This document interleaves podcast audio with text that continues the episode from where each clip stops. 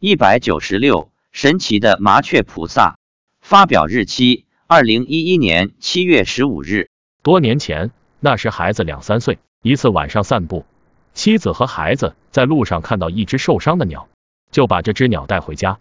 妻子用红药水给鸟的腿上涂了一下，然后放在一个纸箱里，每天用米喂它。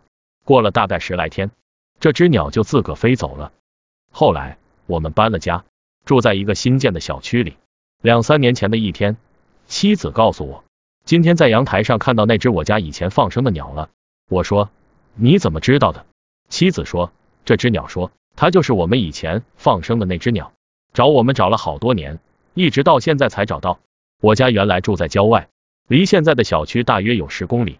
城市的小区住宅比较密集，人都不大好找，更何况动物。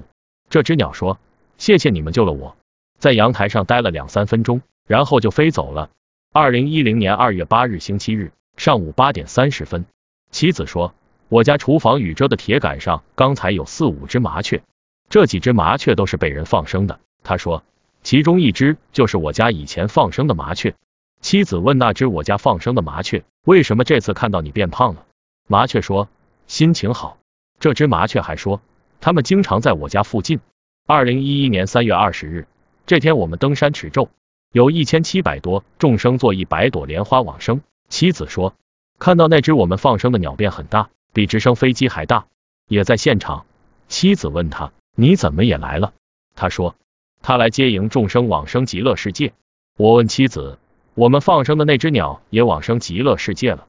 妻子说：“是的。”晚上在家里，观世音菩萨告诉妻子：“十几年前我们救的那只鸟，其实是从极乐世界来的。